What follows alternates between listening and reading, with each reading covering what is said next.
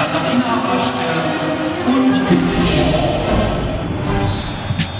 Herzlich willkommen zu unserer neuen Folge. Unser Podcast feiert heute sein einjähriges Bestehen und deswegen haben wir uns natürlich einiges ausgedacht. Macht euch also gefasst auf ein Klassik Ultra Mega Spezial. Eine Folge, wie ihr sie noch nie erlebt habt. Ja, und es geht auch gleich direkt los mit den Sensationen. Und zwar haben wir nämlich endlich mal einen Stargast, einen echten Stargast eingeladen. Ja, wobei man ja sagen muss, dass wir schon auch ein paar Gäste hatten. Beim letzten Mhm, Mal ja. kam Dietwolf Eidelberg von Rabenstein kurz Stimmt. vorbei. Oder erinnere dich doch mal an die Folge mit MC Beef Buddy und dem weltweit ersten Klassik-Exorzismus. Oder das Treffen mit der Sinfonie an der Hotelbar. Also die Gästeliste kann sich schon sehen lassen. Naja, Judith, schon klar. Das war schon alles irgendwie super und hat auch echt Spaß gemacht, diese Leute kennenzulernen. Aber wenn du mal ganz ehrlich bist, diese Gäste haben ja nie richtig existiert. Also im echten Leben. Das waren ja nur ausgedachte Kontakte. Ja, stimmt. Das hat unser Publikum wahrscheinlich auch gemerkt. Hm. Aber heute, wie gesagt, haben wir einen wirklich einen echten Gast, einen Stargast. Und was für einen? Wir haben nämlich einen English Lord of Honor and Glory sozusagen. begrüßen wir alle zusammen den Chefdirigenten der Deutschen Staatsphilharmonie Rheinland-Pfalz, Michael Francis. Now I hear the applause. Für alle, die so schlecht Englisch sprechen wie ich, haben wir hier noch einen kleinen Tipp. Ihr könnt auch einfach in den Shownotes gucken, da haben wir Michaels Antworten übersetzt, da könnt ihr lesen, was er gesagt hat. Da steht da alles auf Deutsch. This is it's so it's so sad to know how much the conductor needs that applause. It's, it's it really tragic. It's Yeah. our own it's our own ego drug. Ja, Michael, wir können den Applaus so oft starten, wie du es brauchst. Das ist gar kein Problem. My mother always said to me that I came out um, came out when I was first born and went da da, waiting for applause. Ja. ja, ja, it is. ja. ja, hallo Michael, wie geht's dir? Wir freuen uns sehr, dass du da bist und dass du den Weg gefunden hast hier an diesen außergewöhnlichen, versteckten Ort. Und bevor wir mit dir über das Leben als Dirigent äh, und über unser anstehendes Festival Modern Times sprechen, wollen wir dich ein bisschen besser kennenlernen. Genau, und weil du schon mal da bist und wir gerade zufällig einen Lügendetektor ausgeliehen haben, wollen wir gleich mal deine Persönlichkeit testen. Und zwar, du giltst ja als sehr integer, aber vielleicht erfahren wir auch ein paar Abgründe über dich. Judith, starte doch mal die Verkabelung. Okay. oh, actually, Yes. there's actually wires. Ja, really.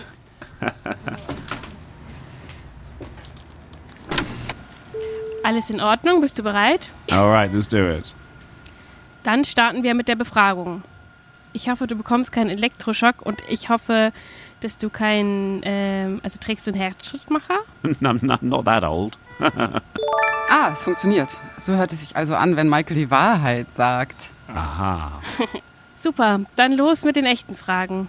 Wir fangen mit unverfänglichen Ja-Nein-Fragen an und steigern uns dann mit etwas schwierigeren Entweder-Oder-Fragen. Bitte bleib ganz entspannt. Michael, magst du Tee? Yes. Hast du gerade Hunger? No. Hast du Angst im Dunkeln? No. New York oder London? London? Berliner Philharmoniker oder New Yorker Philharmoniker? Berlin. Bach oder Beethoven? Beethoven. Hey, du scheinst immer die Wahrheit zu sagen. Du bist also wirklich ein Lord of Honor and Glory. Ja, oder das Gerät ist kaputt. Na, das sollten wir mal testen. Lüg uns doch mal ganz schlimm ins Gesicht, dann wissen wir es. Aber auch nicht zu schlimm, denn es gibt eine Direktverbindung vom Lügendetektor zum Polizeipräsidium in Mannheim. Und sie schicken dann sofort eine Streife und holen dich ab. Do you want me to tell you a lie? Okay. Um, I'd like to support the German national football team. Okay.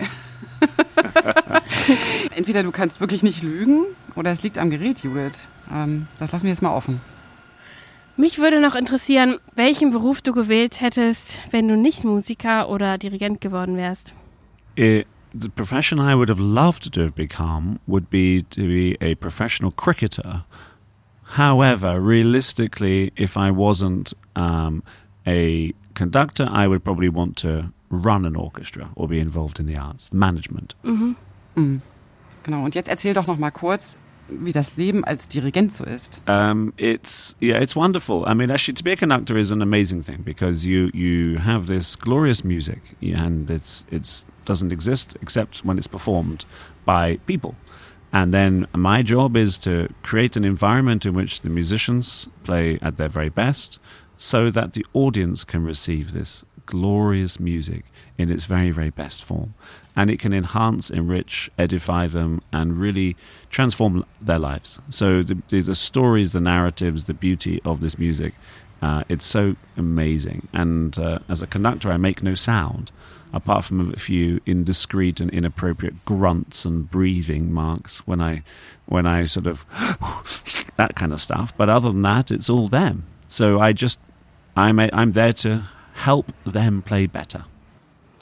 Michael, weißt du eigentlich, dass du heute unser erster realer Gast bist? Bisher hatten wir nur fiktionale Gäste, die wir uns selbst ausgedacht haben und mit verstellter Stimme vorgegaukelt haben.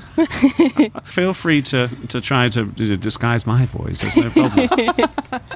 So, und jetzt hättest du die Gelegenheit, hier bei uns, den Klassik Ultras, noch eine spezielle Einladung loszuwerden. Und zwar gibt es ein Konzert, von dem die Leute unbedingt erfahren sollten. Um, I would say the concert for people to know about would be the first Modern Times concert. It's going to be uh, a truly extraordinary experience. And the reason it's going to be extraordinary is that all of the composers, well, fundamentally, are all linked by a couple of things a deep conversation with the past, but also a thing called synesthesia. Synesthesia is, the, is this rare condition in which when uh, certain musicians hear sound, they see color. And so um, Messiaen, Ligeti, Scriabin all had this unusual condition or uh, desire to observe music in, in, in visual situations and almost hearing it as um, a, a, kind of a, um, an imagination of the soul of a various piece of music or a chord. And it's very touching. So we start with a piece by Messiaen he wrote when he was in his early 20s called Les Offrandes Oubliées, uh, The Forgotten Offerings. Um, there's a strong uh, Catholic relationship to it. And it's all about the idea of um, mankind, our sin, and ultimately the Eucharist and our communion together. Extremely beautiful, profound, noble music. And Messiaen would see this music in color and then after that, we have Stravinsky's Symphony of Psalms, written around the same time in the 1930s. And that is also connected through the Psalms and the Christian, Christian liturgy. Um, but and it's um, it's very very touching and profound uh, because it's to do Stravinsky not long after the First World War, going back into the past to try to make sense of the darkness of the present. Uh, the 1930s were, of course, a very difficult time coming out of the war, in between the next one, the rise of the complicated situation in Europe. And so this desire to go back into the ancient past is very, very touching. And to hear this wonderful choir sing it, it's amazing.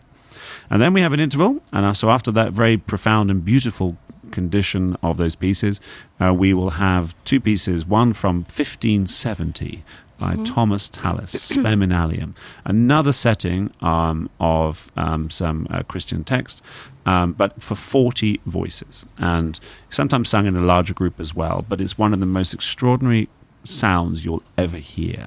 These voices all in this heavenly, divine, uh, perfect uh, harmony.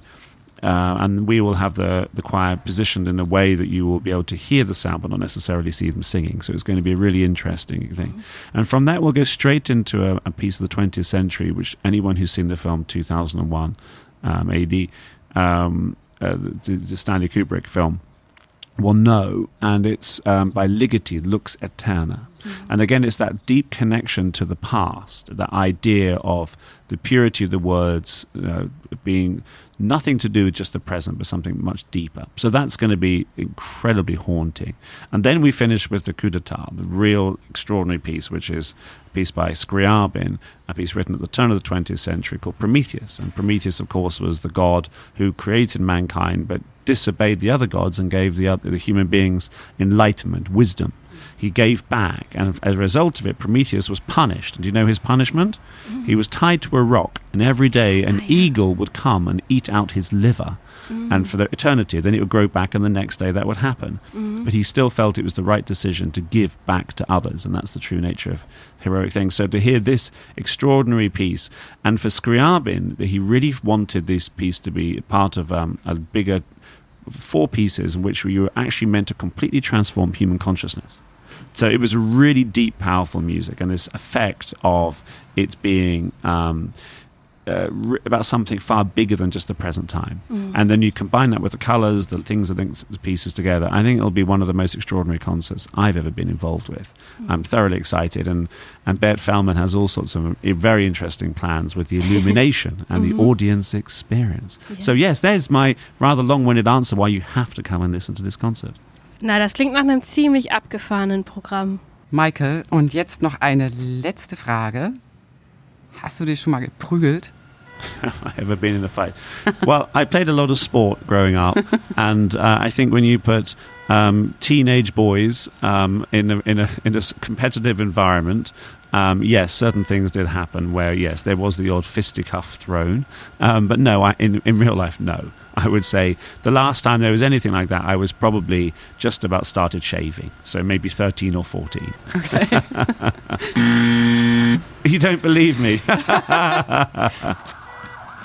The police. so please, They right? they come to pick you up. so that's it.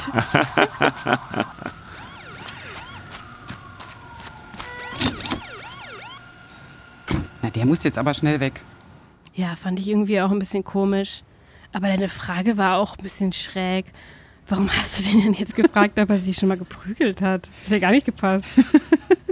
Naja, ich hatte irgendwie das Gefühl, oder beziehungsweise musste ich vor allen Dingen an das andere große Konzert denken, was wir bei Modern Times veranstalten, weißt du? Ach, du meinst Daher das kommt das. Skandal? Hm. Kon- Darauf wolltest du lenken. Ja. Ach so.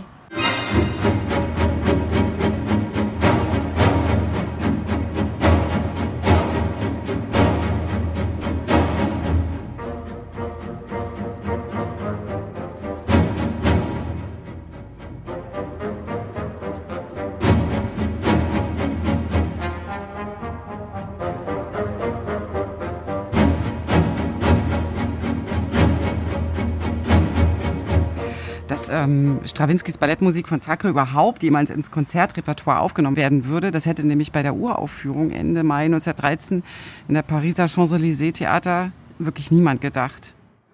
Doch Avantgarde und Skandal gehen seit jeher gewissermaßen Hand in Hand. Auf dem Gebiet der Musik hat sich sogar ein dementsprechender Begriff etabliert. Das Skandalkonzert. Genau, und als dessen Prototyp gilt eben jenes Ereignis, was sich bei der Uraufführung von Sacre ereignet hat und schon hunderte Male mit Entrüstung oder Belustigung beschrieben wurde.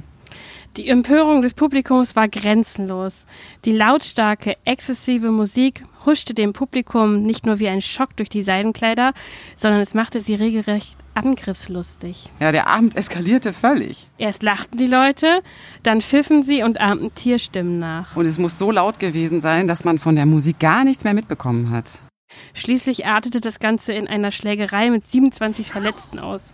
Der Komponist selbst soll die Flucht aus dem Zuschauerraum in den Orchestergraben ergriffen haben und das Theater später durch ein Fenster hinter der Bühne verlassen haben. Und über die Wirkung seiner Musik zeigte sich Strawinski selbst erstaunt. Die Reaktionen des Publikums hatten ihn sehr verletzt. Und ein paar Tage nach der Uraufführung bekam er Fieber und musste für sechs Wochen ins Krankenhaus. Oh, der Arme. Aber man muss natürlich auch sagen, dass der Skandal ihm auch wahnsinnig genutzt hat. Das ist ja so ein bisschen so wie heutzutage, wo man sagt, Hauptsache Publicity und vielleicht ist sogar negative besser als positive. Dieses Ereignis ging nämlich so dermaßen in die Geschichte ein und Stravinsky wurde damit total berühmt. Genau, und der damals 31-jährige Igor Strawinski schrieb seinen Sacre im Auftrag der in Paris gefeierten Ballettgruppe Ballet Russe. Und nach dem Erfolg seiner Ballettmusiken Petruschka und Feuervogel schwebte ihm etwas anderes vor, etwas Neuartiges. Die Vision einer heidnischen Feier im alten Russland. Nach der Anbetung der Erde wird eine Jungfrau ausgewählt, die dem Frühlingsgott geopfert werden soll. Sie tanzt sich im zweiten Teil des Balletts in einem rauschhaften Ritual zu Tode. Und diese Geschichte malte Igor Strawinski in seinem Sacre mit rauen, mitunter brachialen Klängen aus. Also wenn ich das Konzert dann hören werde, wenn unser Orchester das spielt, dann werde ich mir genau diese Prügelszenen im Publikum vorstellen. Das ist doch eine irre Sache, dass Musik Ja. sowas auslösen konnte. Eigentlich wäre ich schon gern dabei gewesen damals. Und ich glaube, Michael hätte das auch gefallen, oder? Ganz bestimmt.